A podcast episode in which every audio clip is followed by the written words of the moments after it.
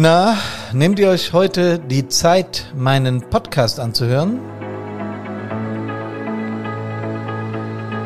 Das ist schön, obwohl wir doch alle keine Zeit haben, stimmt's? Hier ist Hermann von Brandpunkt und er. Servus, hallo und Gute!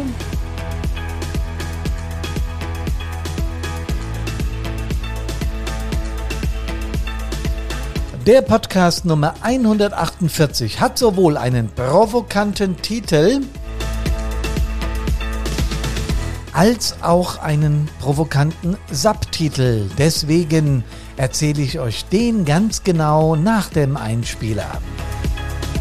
Auf jeden Fall freue ich mich, dass ihr uns seit 148 Folgen die Treue haltet. Und deswegen heiße ich euch nochmal ganz besonders herzlich willkommen und ich möchte euch jetzt genau den Titel nennen, die Nummer 148 mit dem Titel Keine Zeit ist keine Tatsache, sondern deine Entscheidung. Den muss man sich auf der Zunge zergehen lassen. Nochmal, keine Zeit ist keine Tatsache, sondern deine Entscheidung. Boah, da werden einige aber aufheulen, ne? vor allen Dingen die, die keine Zeit haben. Und der Subtitel, es gibt Wichtigeres im Leben, als beständig dessen Geschwindigkeit zu erhöhen. Beides stammt von Gandhi. Ihr wisst schon, Mahatma Gandhi, ja? Mahatma Pech, Mahatma Glück, Mahatma Gandhi, der uralte Gag. Mahatma Gandhi, diese unglaublich wichtige Persönlichkeit, die so viele kluge Sätze gesagt hat, der hat auch das gesagt. Und das ist der Titel unseres heutigen Podcasts vom 25. August 2021. Wieso haben wir eigentlich nie Zeit? Warum haben wir eigentlich keine Zeit? Tja, Zeit ist das Kostbarste, was wir eben haben, denn aus diesem Medium besteht unser Leben ist genau so. Und die Zeit bestimmt natürlich auch genau, wie lange wir leben. Also, was versuchen wir Menschen? Na, dem Leben so viel Zeit zu stehlen, wie nur eben möglich. Denn eines ist auch klar, wer mag denn schon sterben? Klar, gibt Menschen, bei denen ist das krankhaft äh, verursacht, äh, in Richtung Suizid, ihr wisst schon, aber die brauchen dann halt richtig äh, professionelle Hilfe. Aber bei uns Menschen ist es eigentlich so, dass wir sehr gerne sehr lange leben wollen und viel vom Leben haben wollen. Warum ist es eigentlich so? Was steckt dahinter? Naja, einmal ganz sicher Lebenslust. Ne? Also Bock zu haben, zu leben, was Neues zu erleben, im wahrsten Sinne des Wortes und vieles mehr. Das ist ganz natürlich und das ist eine ganz normale Lebenshaltung. Äh, ich mag das auch. Das ist positiv besetzt, finde ich gut, finde ich krass. Ja, aber es stecken auch Ängste dahinter, dieses lange Leben zu wollen. Warum? Naja, natürlich die Angst vorm Tod. Die Angst, leiden zu müssen, wenn es dem Ende zugeht. Nicht zu wissen, was hinterher ist, was da kommt. Wir haben ja keine Ahnung. Wir wissen ja nicht mal im Ansatz, wie groß dieses Universum ist. Übrigens eine Tatsache, die mich jedes Mal von neuem fasziniert, dass ich nicht weiß, wie groß dieses Universum eigentlich ist. Hammer. Ähm, ich habe mal zum Geburtstag so ein Fernrohr geschenkt bekommen. Wenn ich da hochgucke und die Ringe vom Saturn sehe und weiß, das ist ein Pups im Universum, ja, bis dahin. Und wir bräuchten trotzdem mit unserem schnellsten Raumschiff über ein halbes Jahr, um allein auch nur in die Nähe dahin zu kommen. Naja, sei es drum, aber das ist das, was mir vor dem Leben Respekt macht. Und natürlich haben wir auch vor dem Tod Respekt, denn wir wissen ja nicht, was kommt da hinterher, ja.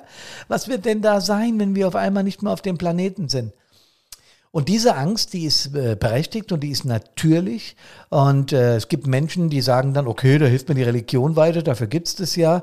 Andere helfen sich mit dem Spruch, naja, was soll hinterher kommen, dasselbe wie vorher, nix. Aber es ist auch egal, wie rum man es betrachtet. Äh, wir Menschen versuchen eben dem Leben möglichst viel abzugewinnen, also möglichst viel zu machen, zu erleben und zu tun, weil es eben endlich ist. Das ist im wahrsten Sinne des Wortes menschlich, aber ist denn das auch richtig? Weil durch diese schnell und mehr und groß und viel mehr entsteht ja Hektik. Und ist Hektik also etwas Schlechtes und schadet uns das? Ja, ihr werdet es nicht glauben. Ich habe mal gegoogelt, der Hektikverursacher Nummer eins in Deutschland. Ratet mal. Nee, kommt von selbst drauf. Es ist der Job. Tatsächlich der Job, das Ergebnis einer Studie. Und äh, was aber auf, also das habe ich auch vermutet. Job war klar, weil äh, da kommt es immer, wir sind, macht einen großen Teil unseres Lebens aus und äh, wir haben Verantwortung und wir müssen Geld verdienen und und und und und und da entsteht Stress mit Kollegen, mit Arbeitgebern äh, im selbstständigen Bereich, was weiß ich, die Corona-Krise, ihr wisst schon. Aber der zweite Platz, der hat mich dann schon etwas äh, ja beeindruckt. Zu hohe, zu hohe Ansprüche an sich selbst ist der Hektik, der Stressauslöser Nummer zwei in unserem Land. Wäre ich nicht drauf gekommen, aber kann ich mir auch in irgendeiner Form vorstellen. Dann erscheint sofort auch Termindruck in der Freizeit, hätte ich auch nicht erwartet, ständige Erreichbarkeit Konflikte mit dem Partner, finanzielle Sorgen und so weiter. Da kommen dann diese, diese Faktoren, die Stress auslösen äh, oder eben Hektik oder eben Eile, was ich vorhin gesagt habe. Wir wollen unserem Leben möglichst viel Zeit abgewinnen. Deswegen machen wir alles möglichst schnell. Da trägt auch eine ganze Menge unsere moderne Zeit dazu bei, die sozialen Medien so. Das haben wir schon oft thematisiert, aber da wisst ihr wahrscheinlich auch genau, was ich meine. Was ist denn eigentlich für ein Unterschied zwischen Hektik und Eile? Eile ist, wenn ich etwas schnell erledigen will, kann oder muss. Also wenn etwas schnell getan werden soll. Hektik ist aber, wenn man diese Eile versucht fieberhaft umzusetzen, also übertrieben in der, in der Reaktion, übertrieben in der Emotion. Und die Endform dieser Geschichten ist dann eben dieser Stress. Stress haben wir schon öfter besprochen, aber es gehört genauso zur Hektik und zur Eile, ist halt das Endprodukt davon. Ne? Und unser Körper reagiert natürlich, wenn er diese Form von Stress, also Eile oder Hektik, erlebt. Ähm, da werden diese Botenstoffe ausgeschüttet, ihr wisst schon, Adrenalin und Noradrenalin, je nachdem. Ähm, Nerven im zentralen Nervensystem, äh, die Nebennieren schütten das aus und dann werden diese Neurotransmitter ihre Wirkung entfalten. Das geht dann einher mit Erhöhung des Blutdrucks, mit besser durchbluteten Muskeln. Erweiterung der Bronchien, damit wir mehr Sauerstoff ins Blut bekommen und auch äh, der Blick wird schärfer. Das Ganze rührt aus unseren Urzeiten her, als wir vor einigen 10.000 oder 100.000 Jahren noch so äh, durch die Geografie gerannt ist und der Säbelzahntiger hat uns gejagt und so, ihr wisst schon. Ne?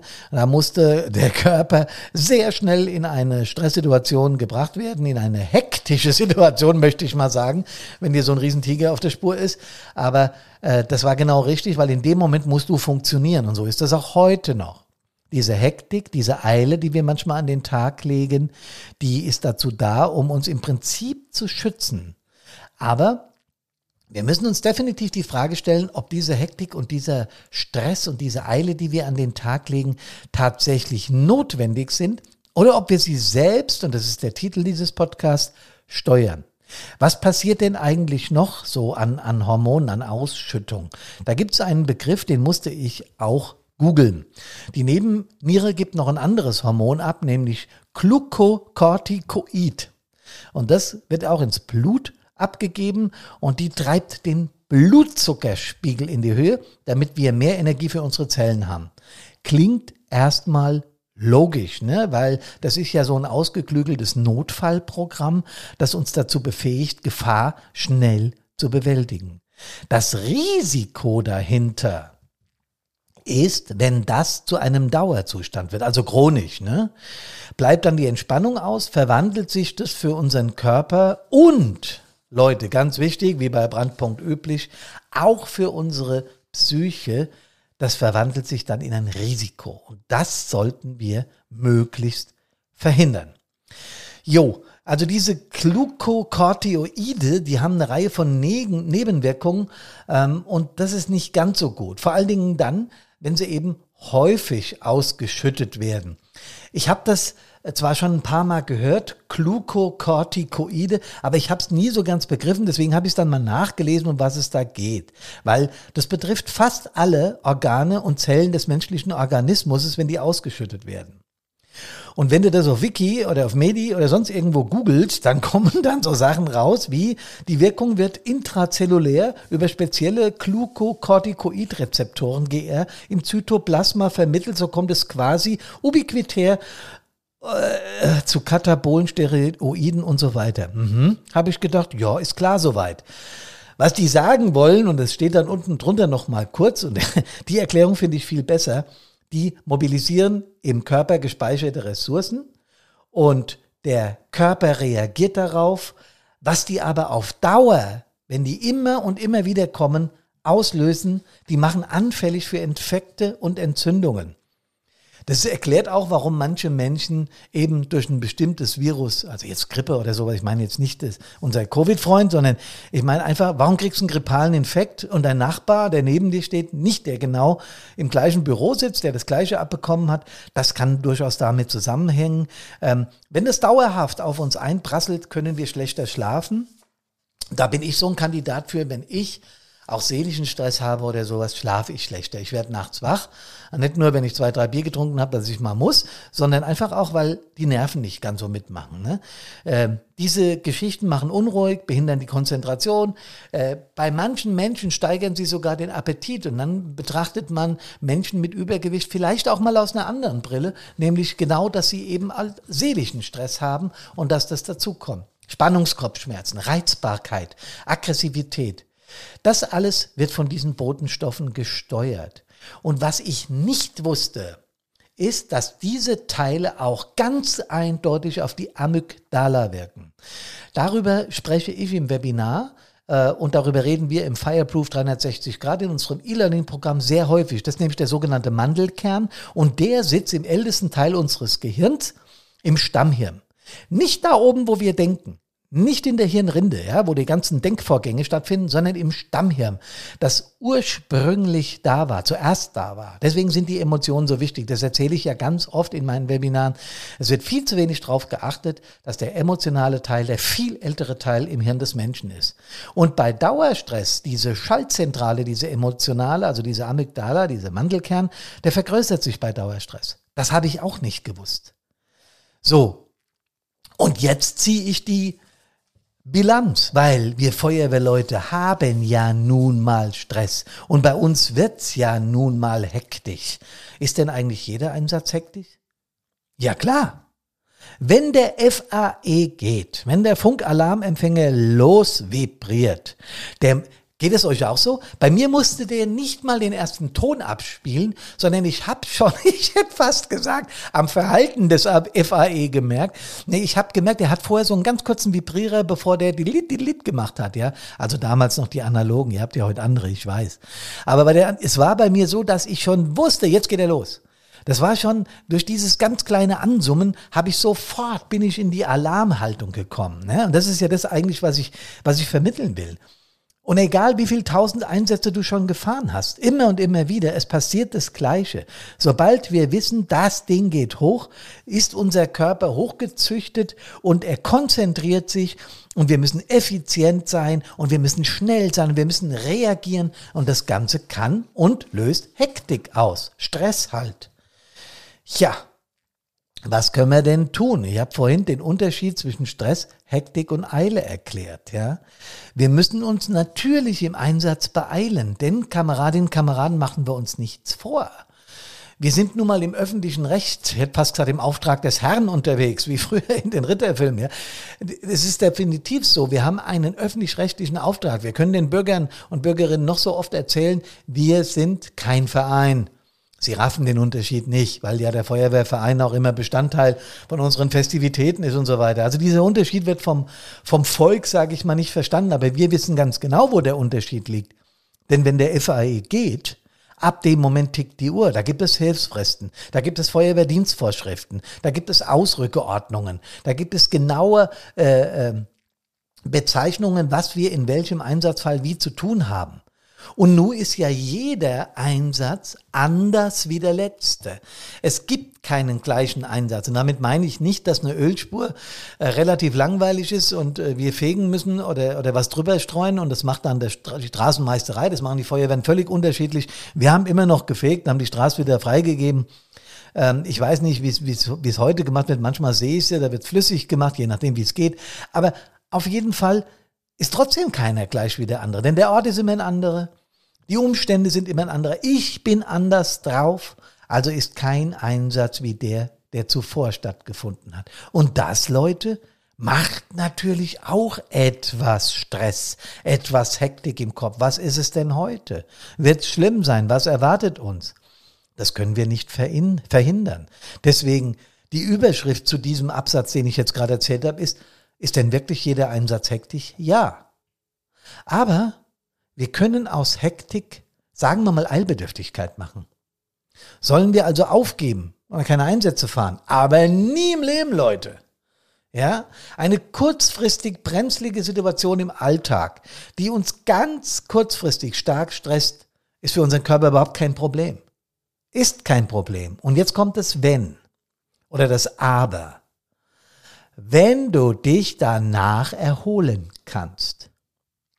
Diese Stelle hört euch jetzt nochmal an. Also ihr müsst nicht zurückspulen, ich sag's nochmal.